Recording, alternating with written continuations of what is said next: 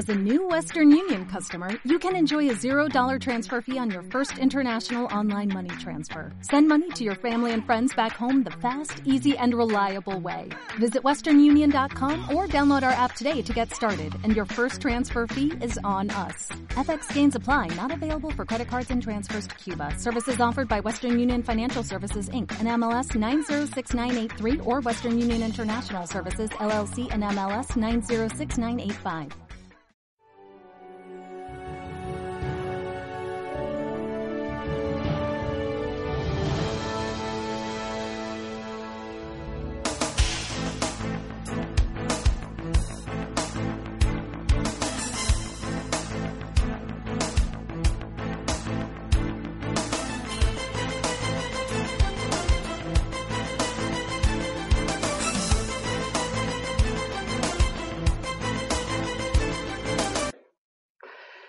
Bueno, le damos la bienvenida esta noche a este especial de TLV1. Les agradecemos a todos por acompañarnos aquí en www.canaltelev1.com, canal TLV1 que significa Toda la Verdad Primero.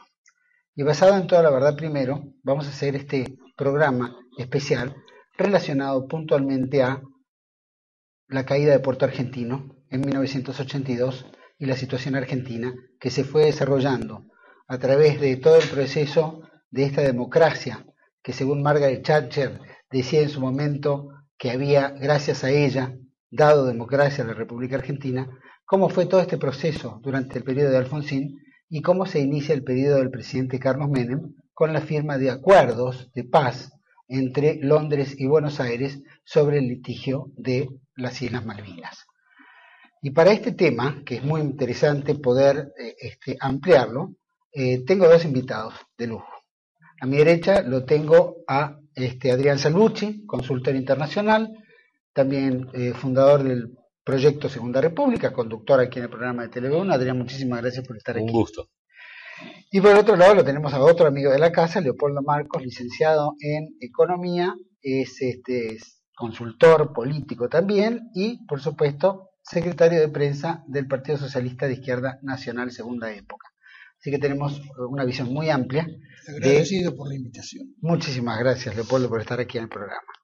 Eh, siendo un programa por internet, que le estamos dando la bienvenida a la mayoría de la gente que nos ve, no solo en la Argentina, sino en el mundo, en Europa, en América y en Latinoamérica, es muy importante mostrar a través de esta programación eh, nuestra opinión, nuestra visión de esta, de esta situación, que es desde la caída o capitulación de Puerto Argentino el 14 de junio de 1982, que en dos días vamos a cumplir ese, esa fecha después de 31 años.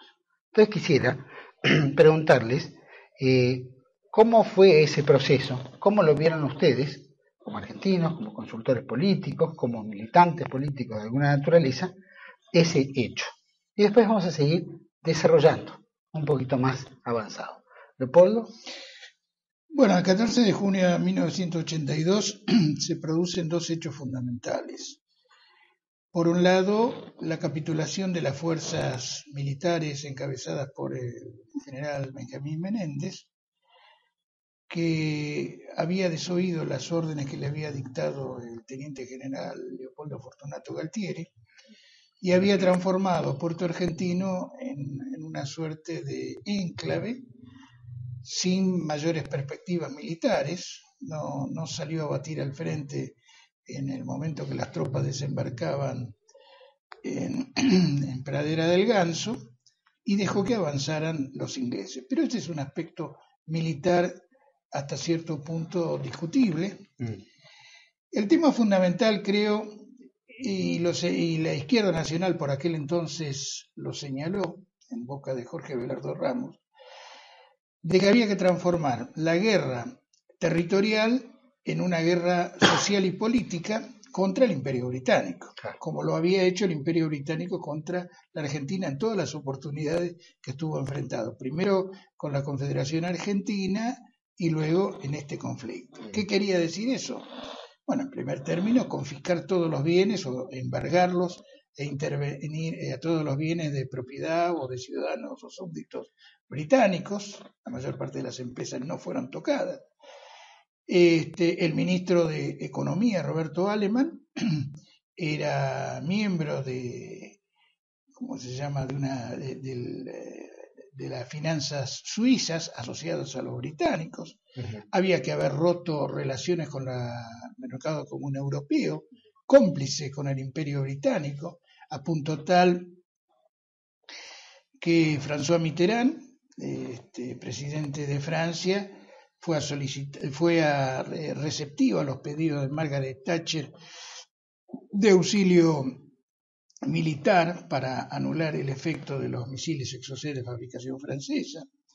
La Unión Europea embargó los bienes de ciudadanos y de empresas argentinas, lo mismo que ya había hecho con anterioridad al Imperio Británico. Es decir, había que transformar en una guerra total un conflicto que eh, eh, aparentaba con ser territorial.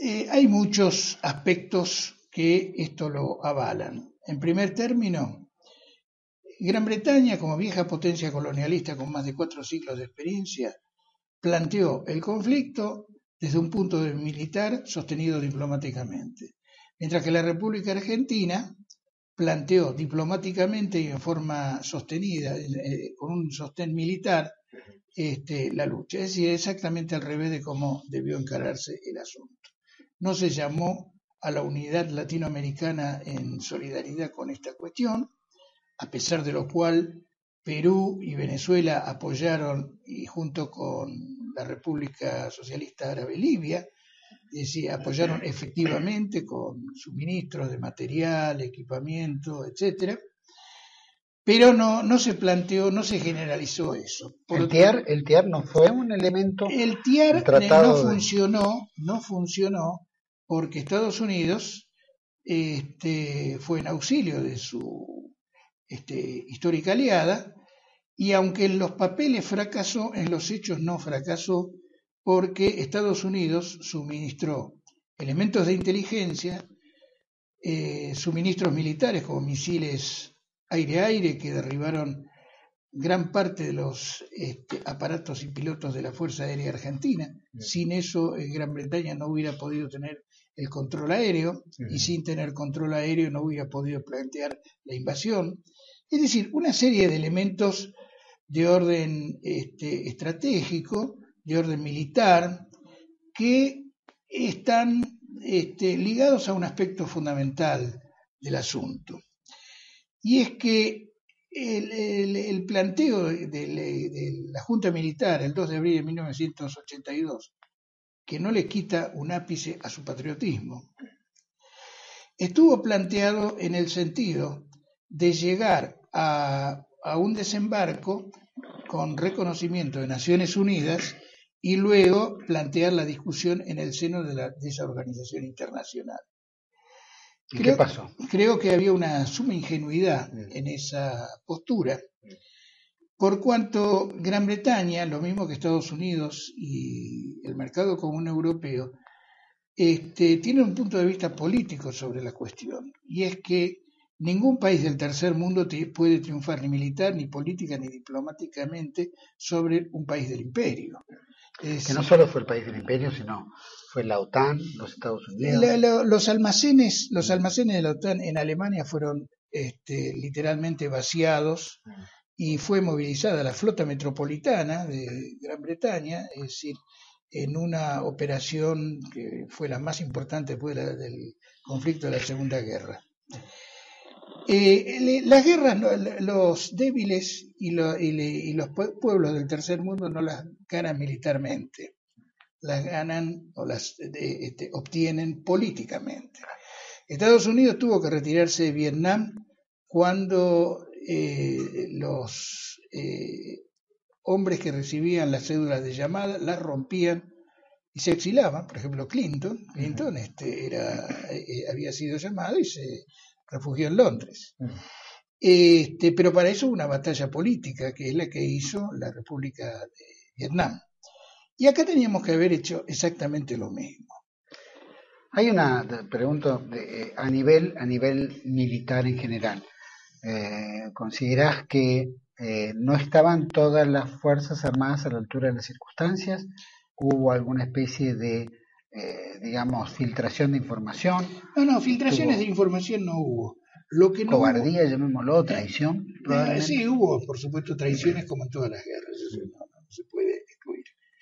Este, hubo errores políticos.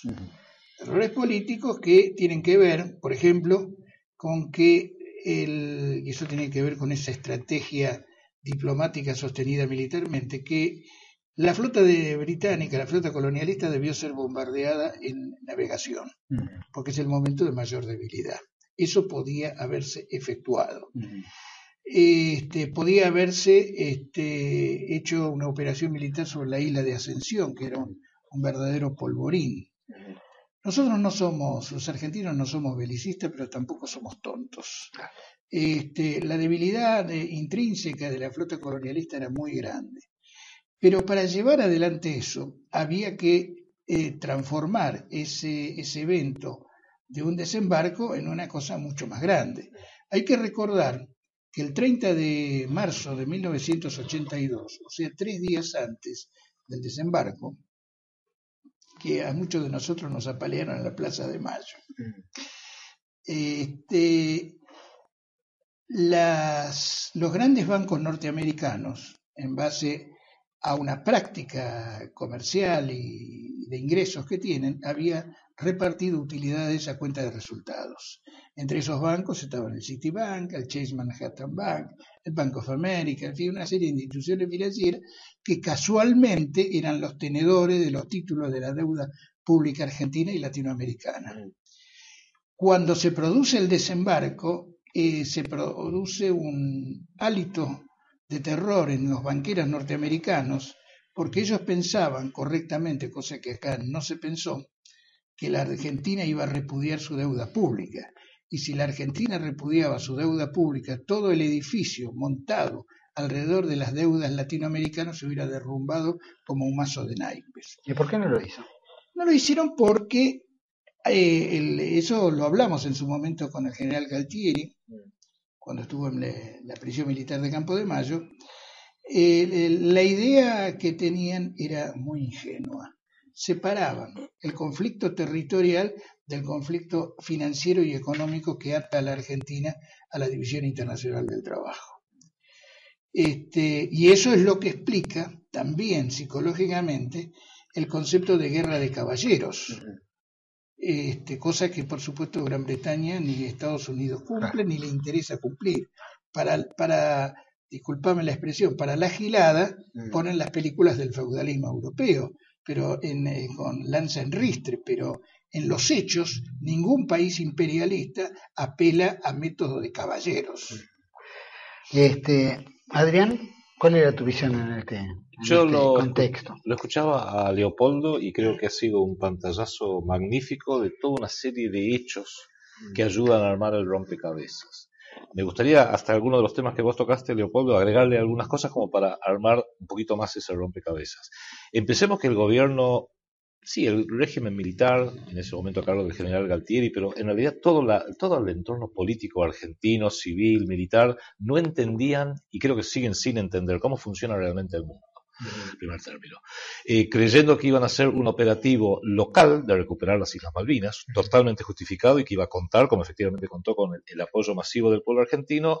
Esa fue la idea el 2 de abril de 1982. El lunes 5 descubrieron que estaban en guerra con Estados Unidos, Gran Bretaña y la OTAN. Creo que había un, pequeño este, error de cálculo que se pagó muy caro.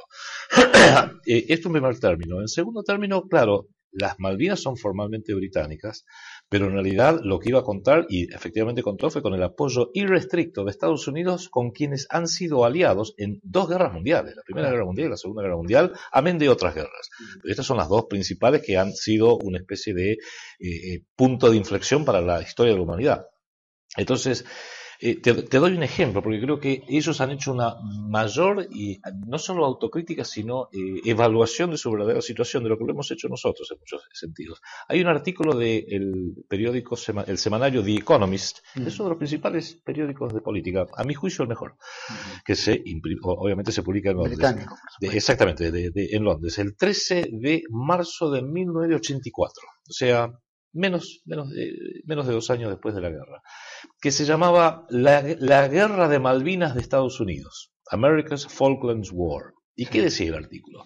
Estados Unidos en forma inmediata nos dio todo este apoyo irrestricto gracias no al presidente Reagan, sino a las gestiones del general Alexander Haig, canciller o del Departamento de Estado, este, y de Caspar Weinberger, que era el ministro de Defensa, secretario de Defensa, que normalmente los pedidos de la OTAN, cuando se hacían de un lado del Atlántico al otro, de Inglaterra, por ejemplo, Estados Unidos, demoraban 24 eh, de 15 a 24 días daba esa cifra, no sé por qué justo precisamente esa, dice, Estados Unidos los evacuó en 18 horas. Entonces, todos los pedidos de pertrechos militares que le hacía Londres a Estados Unidos le daban curso inmediato. Nos permitieron el uso de la isla Ascensión, que aunque es una isla británica, la base militar es norteamericana. Nos dieron, me acuerdo esta cifra, me quedó grabada, 16 millones de galones en forma de casi instantánea, que no sé cuántos buques, tanques eso representaba, etc. Eh, y más los que estaba diciendo recién este, eh, Leopoldo, eh, pertrechos y misiles, eh, los Sidewinder, los, los visores esos nocturnos, que en ese momento era una tecnología de punta que te permitía ver en el infrarrojo y no en el rango de la luz visual, de la luz, este, de la luz directamente. Este, con lo cual podían ver a nuestras tropas de noche, etcétera. Y el artículo termina diciendo, no es ninguna falta de reconocimiento, de respeto a nuestras tropas, decirlo, pero la verdad es que sin el apoyo de Estados Unidos, Gran Bretaña no recuperaba las Islas Malvinas, punto. Y eso te lo dice una publicación que, es más, opera mancomunadamente, y vale la pena decirlo para empezar a ver cómo opera todo esta, eh, este sistema, está exactamente al en, una, en una parte de Londres que se llama St. James Square. Mm exactamente al lado, casi al lado de lo que es el Instituto Real de Relaciones Internacionales, que en realidad obedece a la corona británica y que es uno de los centros de planeamiento, quizás el más importante, británico en este momento, desde, desde 1919, que se fundó simultáneamente con una organización hermana del otro lado del Atlántico, en Nueva York, que se llama el Consejo para las Relaciones Internacionales, el CFR, ¿no? el Council on Foreign Relations, que tiene más prensa, por así decirlo.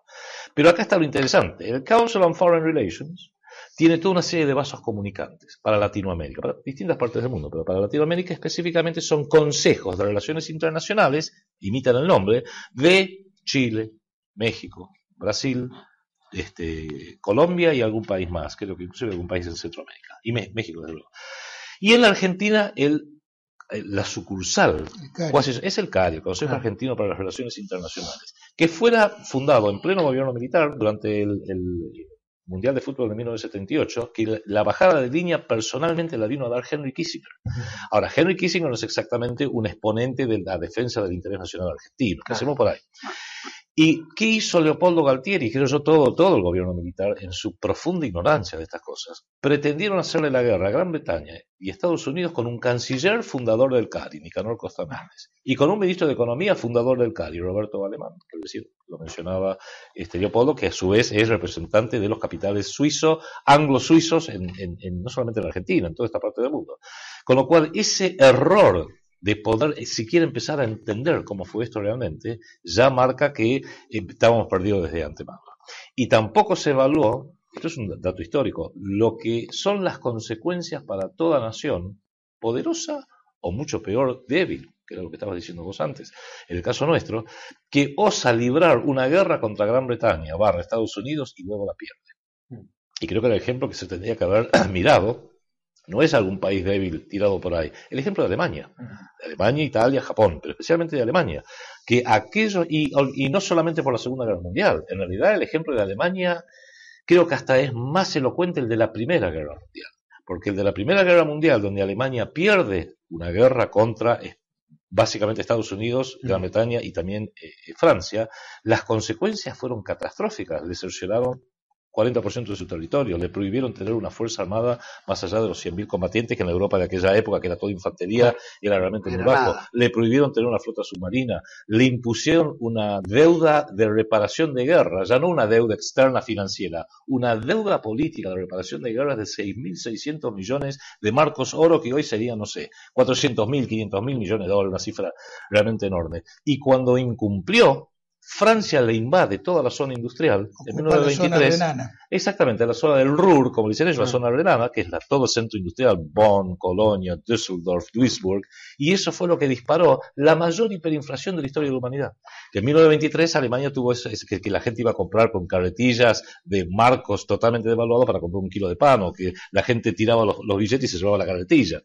Este, el no haber evaluado eso, y a partir de ahí viene la época post-gobierno militar, ayuda a explicar a la Argentina que tenemos hoy, que es parte del castigo de haber osado pelear y para colmo pelear bien contra los ingleses, porque hay un reconocimiento, déjame redondear esta idea, hay un reconocimiento universal de que nuestra Fuerza Aérea, nuestro ejército también, en los niveles más, más este, medios y bajos, no en los niveles de los generales, lucharon y lucharon muy bien. Les hundimos barcos. Nunca lo quisieron admitir, pero les sacamos fuera de combate. No los hundimos, pero le dañamos al Invencible, el portaaviones insignia, y al Hermes. Los tuvieron que sacar de, la zona de combate. No los hundimos, pero los tuvieron que sacar de la zona de combate. ¿Por qué? Por los ataques que hicieron, hizo la Fuerza Aérea con los A4, después el caso de los Exocet que decían, que mencionaba este, Leopoldo.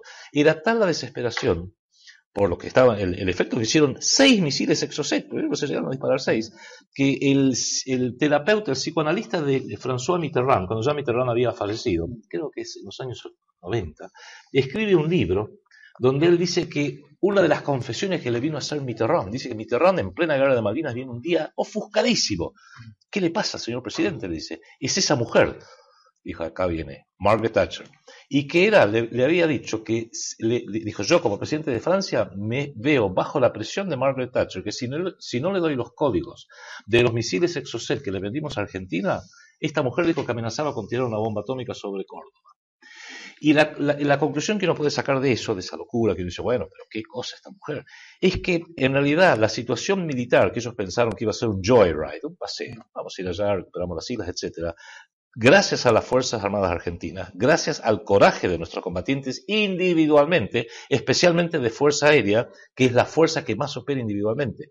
Porque ¿por qué Fuerza Aérea operó también? Porque en realidad el aviador, una vez que está con su avión, depende de él. Ah. Depende de su coraje si va a volar a 400 metros y rajarse, o si va a volar a ras del mar y realmente darle a ese blanco con tutis. Si después nos botaron algunas bombas, es otra cosa.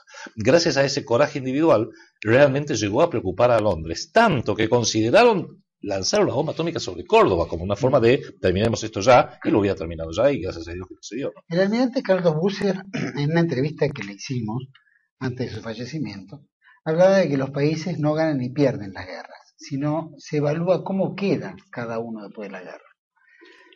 Y yo te pregunto, en muy eh, simple análisis, sintético, ¿Cómo estaba Argentina después de la guerra? ¿Cómo quedó Argentina? Bueno, llamémoslo a nivel internacional. El, 14 de junio de 1982 la Argentina estaba intacta a pesar de los efectos económicos y sociales de la dictadura colonial del 24 de marzo de 76.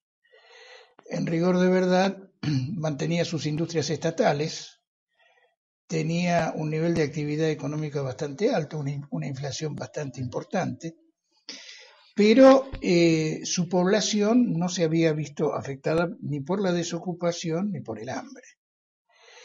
Eh, los únicos que habían tomado este, una participación directa, me refiero a la población civil, fue en el sur de la Argentina, donde hubo este, ensayos de, digamos, del de posibilidad de bombardeos, mm. etcétera, y había un espíritu de combate que no se transmitía al resto del país. Mm. Eso también es cierto.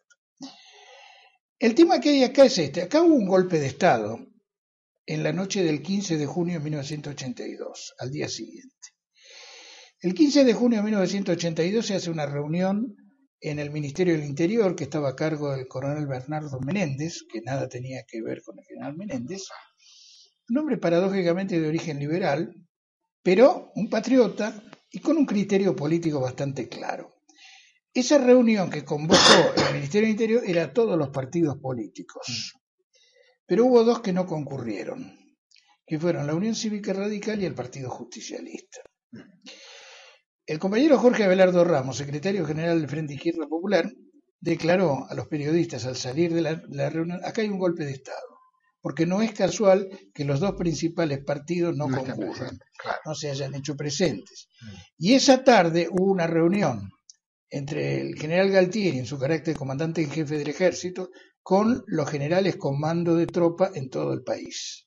Y ahí dos generales, Yamil Reston y Calvi, asumiendo la posición de Estados Unidos como buenos y fieles sirvientes, plantearon que había que haber revisado la estrategia, equivocada o no, de este, Malvinas. Mm.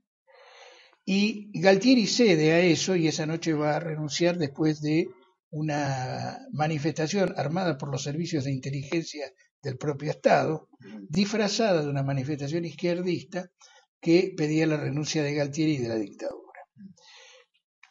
O sea, la reunión fallida eh, a la mañana del martes 15 y la reunión este, de los generales a la, a la tarde y la manifestación en Plaza de Mayo, claro, era formada parte de toda una cosa.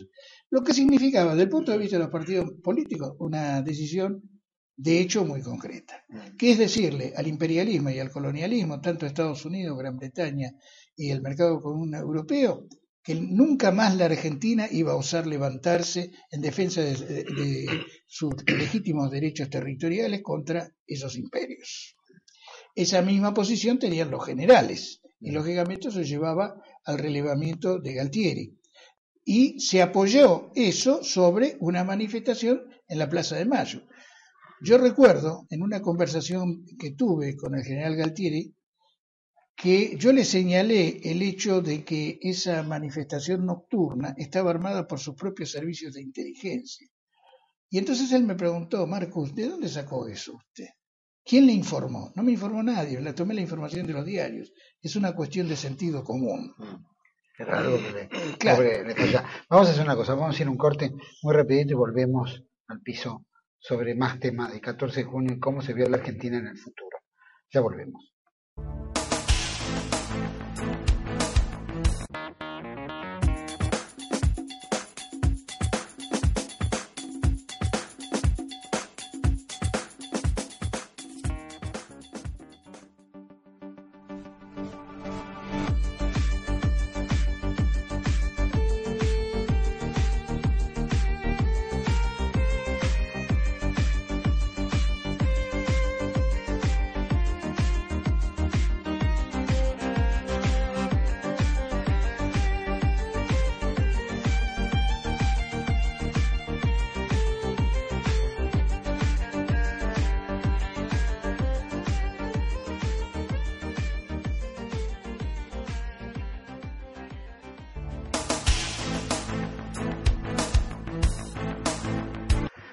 Bueno, seguimos aquí en el especial de TV1 sobre Malvinas, ¿no? Y el 14 de junio, desde, desde que se firma, eh, ¿no es cierto?, la capitulación de Puerto Argentino.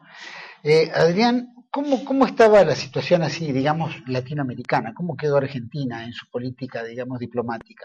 Por lo menos, eh, como decía Busser, ¿no? ¿Cómo, ¿Cómo se ganan o se pierden las guerras, ¿no? Si no se ganan y no se pierden, ¿cómo queda bueno, Argentina, por lo menos a nivel. Sí, sí, por sobre todas las cosas, claro, eh, el gobierno militar de aquella época, cívico-militar, en realidad estaba en un mundo en plena transición. Mm. Ya estaba, existían los indicios de que se iba a ir dando por concluido, se iba a concluir desde los máximos estamentos del poder supranacional, eso que era llamado la bipolaridad, mm.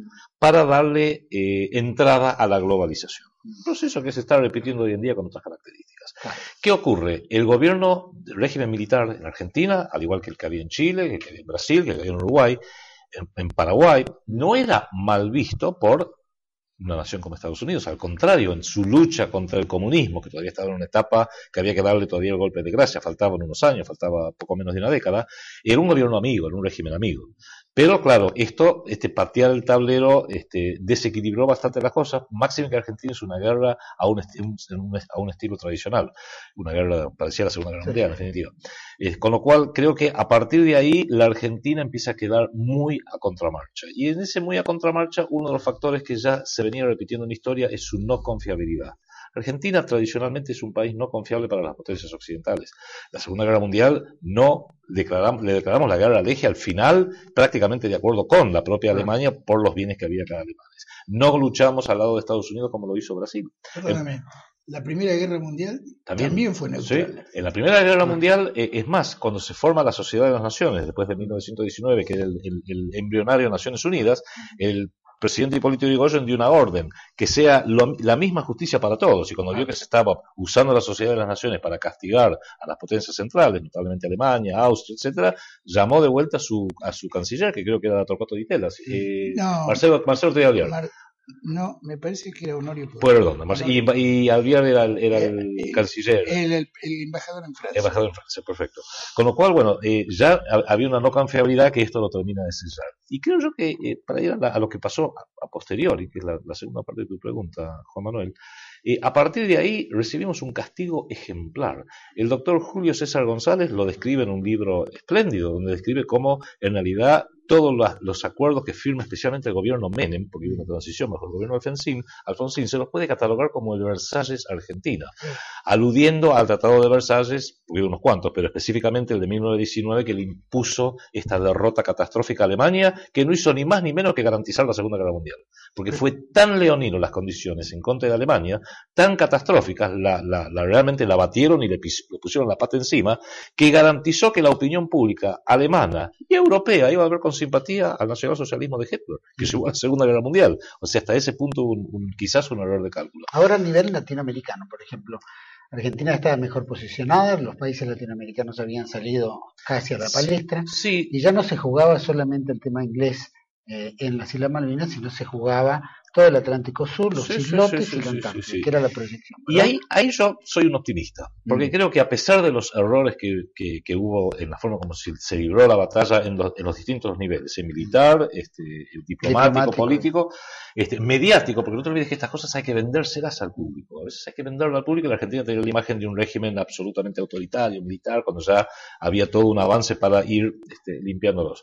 Pero lo que creo que es positivo es que a pesar del esfuerzo de los gobiernos de Alfonsín, de Menem, de De la Rúa y ni que hablar del actual gobierno Kirchner, de desarticular las Fuerzas Armadas, de eh, transformar al país en, un ente absolutamente vulnerable. De todos modos, el hito Malvinas, que con el tiempo, yo casi te diría que hasta podría haberse ido acrecentando y quizás vaya a poder acrecentarse, ha logrado, eh, es casi único. Mm. Y en ese casi único, ¿qué hace? Vuelve a afirmar algo que creo que muchos argentinos lo sostenemos y que sobre todo a Juan, a Juan Domingo Perón incluso.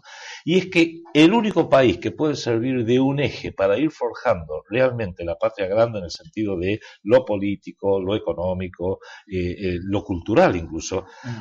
para poder articular este continente de una vez por todas, es la Argentina, junto con Brasil junto con Brasil, que en alguna medida creo que Argentina, que fue, fue el proyecto que viene de mucho antes, fue el proyecto que trató de articular Juan Perón en el año 51 con el, ABC, Argentina, Brasil y Chile, que luego cada uno por su lado, Getulio Vargas se terminó suicidando, Iván Ibáñez del Campo en Chile fue circundado por sus propios militares y en Argentina Perón fue este, derrotado del poder, derrocado del poder. Con lo cual, eso quedó, es, es una suerte de segundo hito. Pendiente, quizás falte una generación, no sé cuánto falta, pero que ese eje que va a articular esa patria grande tiene que nacer necesariamente de la Argentina, a mí no me cabe ninguna duda. Y te, y te, hago, te agrego solamente esto, porque el, el otro coloso en esto, mm. que es Brasil, Brasil por una cuestión cultural, idiomática incluso, no lo puede hacer. Solo lo puede hacer Argentina junto con Brasil donde eh, eh, Brasil sea un poco como fue Alemania en la posguerra, el gran, la gran usina financiera, económica, industrial, y, Argentina es la Francia de esa, de esa ecuación. O sea, el país de Brasil es el país de una geopolítica. Por supuesto que como estamos hoy, no. Pero este, esa, la situación política coyuntural con una buena dirigencia se revierte en seis meses. De acuerdo. ¿El proceso de desmalvinización comienza cuándo y qué engendra? Bueno, yo lo señalé en la intervención anterior, el 14 de junio de 1982. Como proceso, digamos, eh, como inicio de... Sí, eh, tiene que ver con la decisión implícita de los partidos políticos y de los altos mandos de las Fuerzas Armadas, sobre todo del Ejército, de aceptar las condiciones vergonzosas de rendición que se van a manifestar en un informe llamado el informe Rattenbach, que es la expresión eh, más clara, digamos, de servilismo hacia el imperio británico, yo diría una declaración tipo Gungadin, en la que se le dice eh, que la Argentina eh, fue a la derrota por su la ineptitud, incompetencia. claro, la ineptitud e incompetencia de sus mandos militares. Este, y que nunca más eso se iba a repetir. O sea, lo que significa la desmovilización es endilgarnos a nosotros nuestros propios errores, Nadie eh, desprestigiar país serio, heroicidad. país serio juzga, digamos, a, sus direcciones por las derrotas, que además fue la derrota de una batalla, no de una guerra. Francia no ha juzgado por crímenes de guerra a los militares colonialistas y fascistas que eh, mataron un millón de argelinos ¿no? entre 1954 eh, y, 1960 cuando se declara la, independencia argelina. Este, es más, muchos de los militares argentinos colaboraron en la, dictadura argentina en los métodos de represión, tortura y asesinato cosa que es poco sabida. Eh, la desmalvinización se va a manifestar, primero, en reconocer una deuda ilegítima y fraudulenta, transforma, legalizándola. Segundo, la entrega, digamos, conforme, digamos, a, a ese criterio, la entrega de los recursos naturales, de las empresas públicas y el sometimiento al capital financiero internacional, de modo que la Argentina sea una especie de matambre absolutamente este, enrollado. Y eso es lo que tiene la Argentina. Las decisiones fundamentales de la Argentina sobre los problemas fundamentales de la Argentina, que a nuestro juicio son dos, Malvinas y deuda externa, se toman fuera del país. Este, si nosotros vemos en estos días este, las formas que se pretende salvar la, este, la personalidad del vicepresidente Vudú por este, el canje de bonos en, en, el 2010, que es otro de los aspectos. Estamos hablando de cómo la usura financiera este, impone, digamos, sus criterios y cómo el poder político se somete a eso. No vamos a analizar mm. la personalidad del señor Vudú, que es eh, da lo mismo. vamos, vamos avanzando porque se nos corren los tiempos. Y es importante en esto que después de todo este proceso que empieza el, el desprestigio, el autodesprestigio más allá del desprestigio que hacen de afuera, más la incompetencia o las tradiciones que existen adentro, que se ocurren permanentemente en todas las naciones. Eh, ¿Qué es lo que nos conmueve al gobierno o la necesidad de firmar un acuerdo de paz con Inglaterra y por qué se da y qué, qué, qué nos trajo eso. ¿Qué, qué, qué es lo que ganó Argentina en este acuerdo de paz? Bueno, no fue el gobierno, sino fue un gobierno, el de Carlos Menem y su entonces canciller, Domingo Felipe Cavallo, que firmaron justamente. ¿Por qué firmaron? Porque, bajo presión y bajo una, una decisión. En Estados Unidos, Guido Ditela. Y exactamente, Guido Ditela. Una, una, eh, a ver, llamémoslo traición, vamos, poner las cosas exactamente, llamar las cosas por su nombre, un alineamiento irrestricto a los intereses, las conveniencias de Gran Bretaña y Estados Unidos, que luego Guido Ditela lo definió también como las relaciones carnales con Estados Unidos. Las razones profundas no vienen al caso incluso. Sí, yo creo que... vienen al caso, pero en todo caso después... Este, pero eh, creo que esa, esa, es, esa, es, una de las partes vitales y esenciales, y fue el que hizo algo que ni siquiera Alfonsín hizo, porque en alguna medida la, función de Alfonsín fue empezar el debilitamiento y desarticulación de las Fuerzas Armadas. Logrado eso, los cinco años y medio de Alfonsín lo lograron, mm. em, se pasó a justamente la desarticulación y la, la profundización de este sistema de control a través de la deuda externa. Fíjate vos que Alfonsín en el año 83, en su campaña, hablaba de las 100 promesas para que su vida cambie. Y la promesa número 64 era la investigación de la deuda externa que iban a heredar, si ganaban, como efectivamente ganaron, del régimen cívico-militar, de la política de Martínez de Oz. Hubo un único ministro de Economía desde 1983 a la fecha, a hoy, a Lorenzino, que se tomó en serio la necesidad de Argentina de investigar la deuda externa, que fue Bernardo Grispun. Y Bernardo Grispun le hicieron la vida imposible y lo terminaron sacando, lo terminó echando a Fossil. Fue el único ministro de Economía rescatable desde José Alfredo Martínez de Oz en 1976 a Lorenzino en el 2013. Así que fue pobre. A partir de ahí, todos los gobiernos han sido tolerados, autorizados a asumir el poder por los centros de poder en base a una clara voluntad de no investigar la deuda externa, sino de renegociarla, administrarla, patearla para adelante, como hizo Kirchner con la baña, 35, 40, 42 años. Porque en realidad el negocio de los bancos no es que uno les pague, el negocio de los bancos es que uno no les pague y refinancie. definitiva, Ahora, volviendo, volviendo al, al, al, tema del acuerdo en sí, ya el gobierno de Menem, el presidente Menem determina que quiere volver a restablecer la paz porque conviene para la Argentina entrar en el mundo, entre comillas, ¿no? Volver a posicionarse en el mundo. Acuerdos de Madrid y una ley después en diciembre del Yo tengo, una explicación, Yo tengo una explicación que no es solo atinente a la dirección del PJ, que expresa un peronismo alvearizado, diría yo, o sea, que entra al sistema. Eso ya tiene que ver, ya en marzo del, del 76, cuando se negaron a enfrentar con las armas en la mano al golpe inminente, pese a que el, este, el coronel Celdina, entonces mayor del ejército argentino, le ofreció su colaboración para arrestar a, los, arrestar a los conspiradores.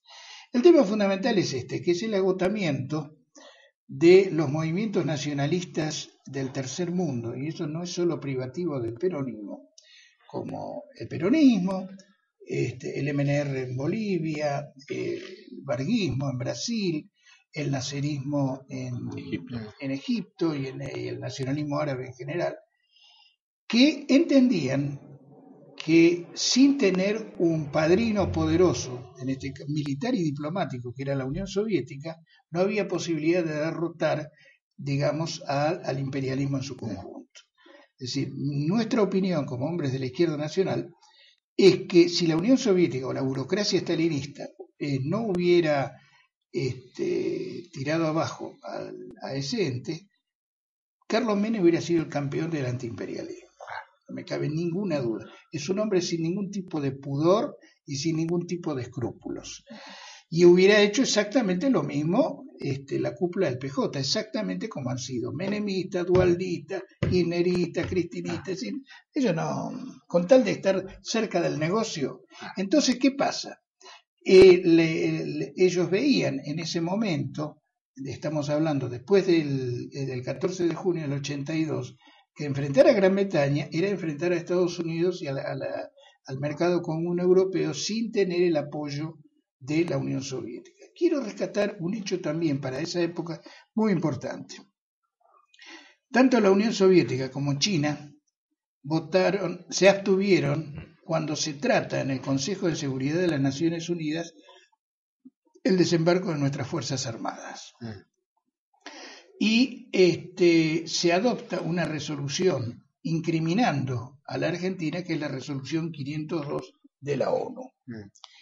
El único país que votó en el Consejo de Seguridad contra esa resolución fue la República de Panamá. Este, que bajo por órdenes precisas del presidente Torrijos eh, señaló, digamos, el carácter latinoamericano y el carácter emancipatorio para América Latina y particular para la Argentina la recuperación malvinera. Es decir, esto nos plantea si hay guerras justas o guerras injustas hay guerras justas. Y la guerra de Malvinas es una guerra justa. Pregunto entonces, siendo más puntual, en los acuerdos de Madrid o los acuerdos de paz que se hacen en Madrid o se inician en, Nueva York, Londres y Madrid, eh, ¿qué tienen esos puntos? ¿Qué es lo que, qué es lo que claudica Argentina como para este, perder tanto?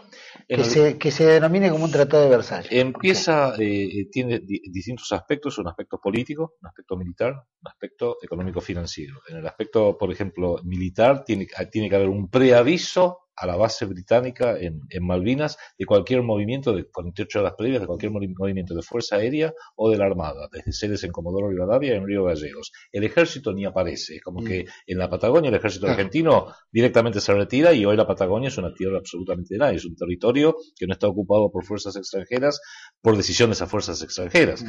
no por una voluntad eh, independentista y soberana de las Fuerzas Armadas argentinas.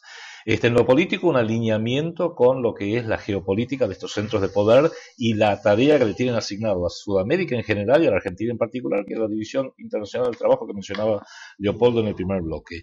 Y en lo económico financiero era una reforma del Estado, que efectivamente después hubo una ley de reforma del Estado que permitía y le daba una protección absoluta, leonina y totalmente desequilibrada a favor de los capitales internacionales en contra de los, no solamente de los capitales locales, que eso hubiera sido el menor problema, sino una privatización casi obligada de todo lo que eran los recursos argentinos. Porque no eran solamente las empresas, era IPF y el petróleo argentino, era todo lo que conocemos, bueno, lo que vimos esa, esa locura privatiza, privatizadora que se vivió bajo Menem, que ya tenía su experiencia previa con muy malos resultados en Inglaterra, porque eso también lo hizo Margaret Thatcher en los años 80, mm. eh, fines de los 70 y, principios de los 80, privatizó todo. Y después Inglaterra eso realmente le trajo enorme desempleo, le trajo, le trajo un montón de crisis. Y en realidad no funcionó, porque hasta los servicios terminaron siendo peores, como terminó ocurriendo acá, que primero estaba ese enamoramiento con eh, los ferrocarriles, hay que privatizarlo, y fíjate vos ahora tenemos ferrocarriles aún peores de cuando eran ferrocarriles argentinos.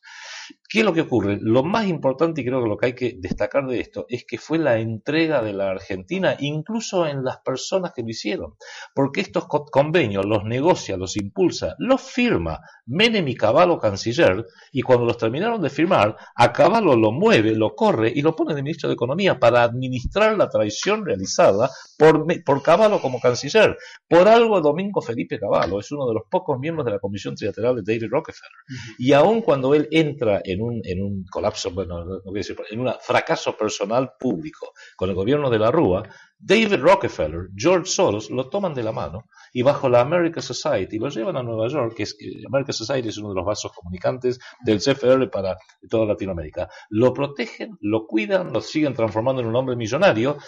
Y último dato, porque a veces los datos chiquitos son sintomáticos. Un diario que yo lo considero el vocero de la Embajada Norteamericana en la República Argentina, que es La Nación, cada vez que viene Caballo a la Argentina, aparte de que lo van a buscar en forma muy VIP, se le da un espacio para que pueda dar sus opiniones en, Diario de Nación y otros medios, inclusive la prensa canalla como Clarín, le han dado espacios en programas televisivos para que pueda venir a criticar de cómo tendría que administrarse la economía.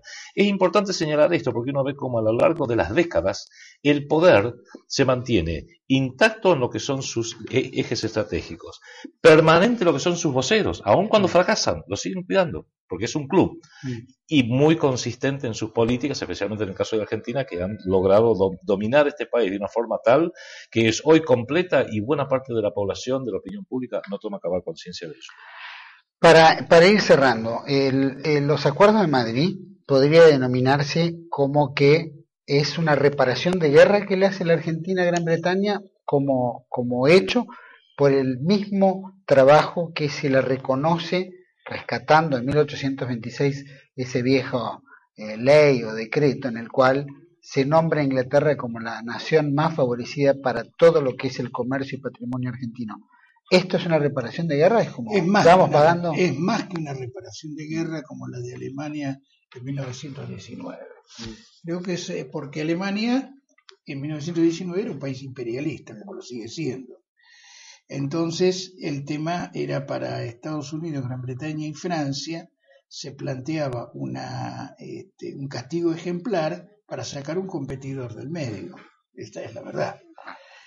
Este, en cambio, en el caso de la Argentina, el tema es terminar con la posibilidad de que la Argentina fuera un gran país. Yo te voy a contar un, solo ejemplo. Este, la Argentina este, en este momento no tiene ferrocarriles. Mm. Había 32.000 kilómetros de longitud de vía férrea con un este, centro en Buenos Aires, una traza radial, que no era mejor, pero fabricaba vagones, fabricaba rieles, motores, buggy, todo. Hoy día se, este, se han perdido esos 32.000 kilómetros, eso lo hizo el menemismo, y este, los ferrocarriles metropolitanos no llegan a 1.000 kilómetros, subsidiados con el mismo importe en dólares que los subsidiaban para 32.000. Eso muestra uno de los aspectos más negros de la administración. Tomando un caso, que eso se repite en todos. Pero quiero, señalar, lo siguiente. La administración nacional mm. y la administración de la ciudad de Buenos Aires a cargo del ingeniero Macri acaba de comprar este, motores, coches eh, en Brasil, mm. por 480 millones de dólares que lo va a fabricar, lo va a fabricar la firma francesa Alstom, mm. cuando los argentinos podíamos haberlo fabricado.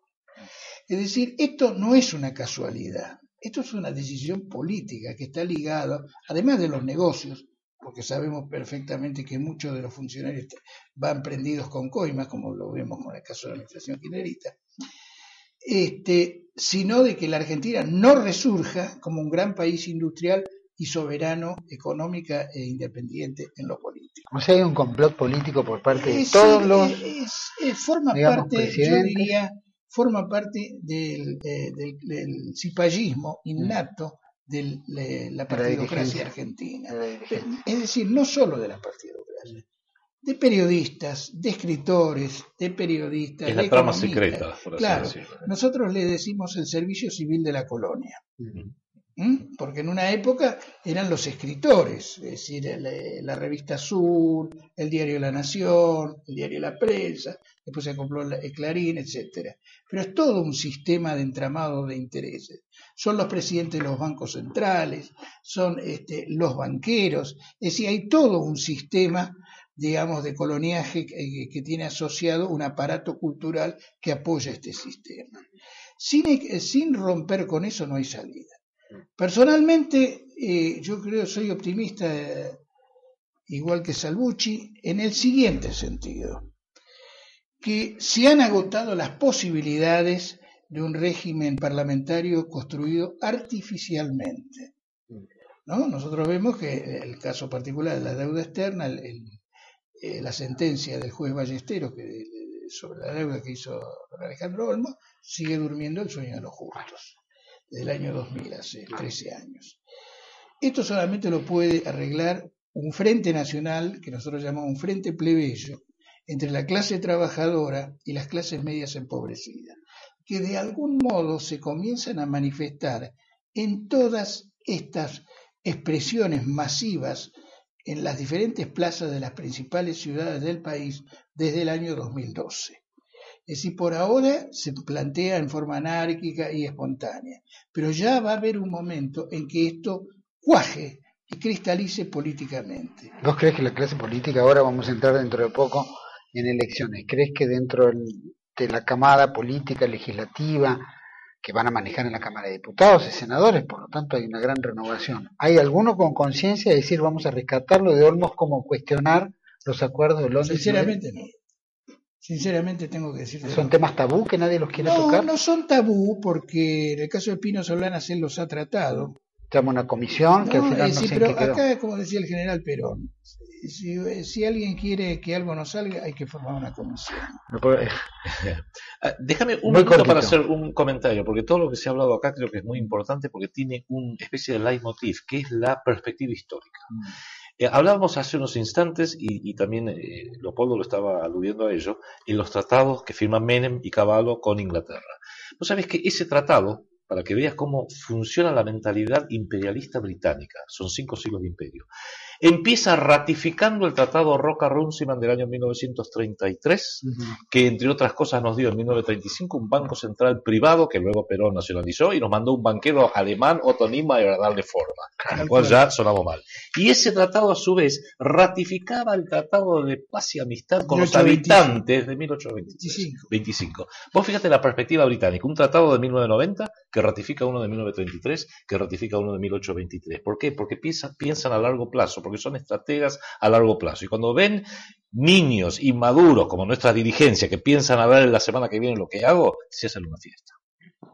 Les agradezco muchísimo por haber este, enriquecido por lo menos estos puntos. Creo que son temas que hay que irlos tocando por bloque, ¿no? Algún día lo vamos a hacer porque merece dejar un testimonio, ¿no? A muchos argentinos que vía este medio, que es Internet, queda almacenado y puede volver a agilizar un poco la memoria que es tan importante en los argentinos, ¿no? Y que tanto falta, y tanto hace falta. Yo te agradezco a vos este, el hecho de habernos invitado y poder, por este medio independiente, tratar algunos de los temas, tiempos de Gran Tirano, todas estas cuestiones que solamente que son muy importantes para los argentinos y por eso precisamente en los medios de comunicación no, se toca. Leopoldo Marco, muchísimas gracias por haber estado en este especial. Adrián Salvucci, también muchísimas gracias. Nosotros vamos a un pequeño corte y volvemos en las conclusiones. No se vayan.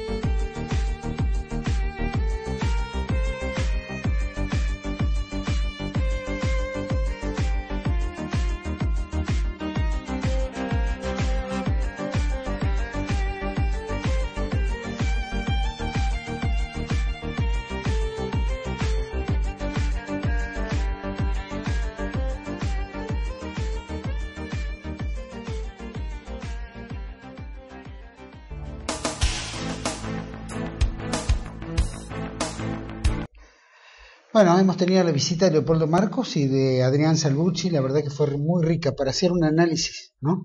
Un, hilo conductor de todo lo que se fue dando en la Argentina y cómo fue todo este proceso que la Argentina ha vivido desde la caída de Puerto Argentino en 1982 hasta la fecha. Lo que sí tenemos que ver como reflexión en conciencia es que la Argentina tuvo, ¿no? A través de eh, sus hombres, a través de una determinada decisión política, sea el gobierno militar o con el acompañamiento de diferentes sectores políticos argentinos, el coraje, ¿no? la razón de decir este territorio es nuestro y vamos a recuperarlo, de una vez por todas.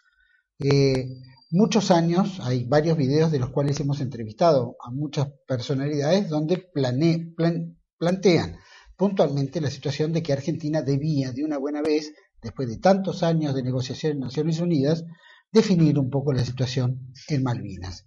Y se dieron las oportunidades, buenas, malas, en circunstancias como fueran, pero se dieron.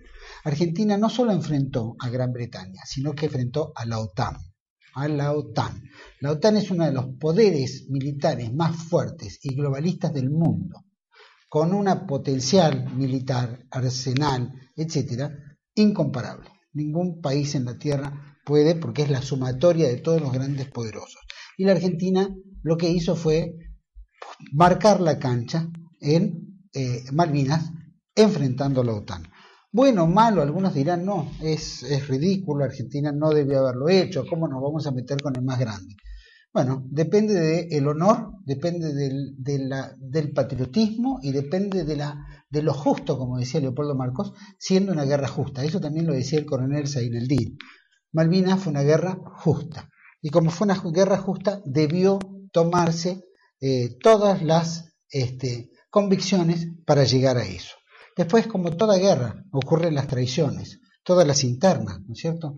Eh, nuestro ejército tenemos, se ha dividido históricamente, nuestra marina, nuestra fuerza aérea, entre nacionales y bueno, y pro-británicos o pro-americanos, porque muchos han sido entrenados afuera, han sido educados afuera, este, en diferentes escalas, y bueno, lamentablemente siempre todas las fuerzas tienen una parte nacional y otros componentes que no son nacionales.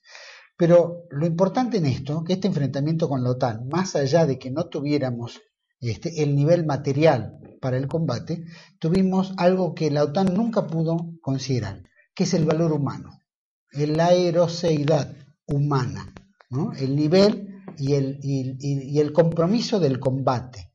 Y eso es la prueba que ha dado la Argentina de mayor valor en todo, donde le ha causado daños muy grandes a la OTAN a punto de casi hacerlos claudicar.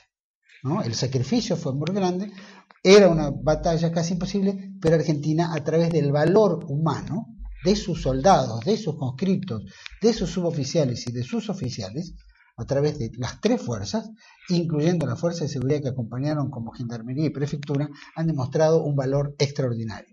La prueba son sus 649 héroes ¿eh? que han quedado tanto en el Atlántico Sur como en Tierra Malvinera, como los cientos, cientos de muertes que ha habido en el continente por las secuelas post-Malvinas.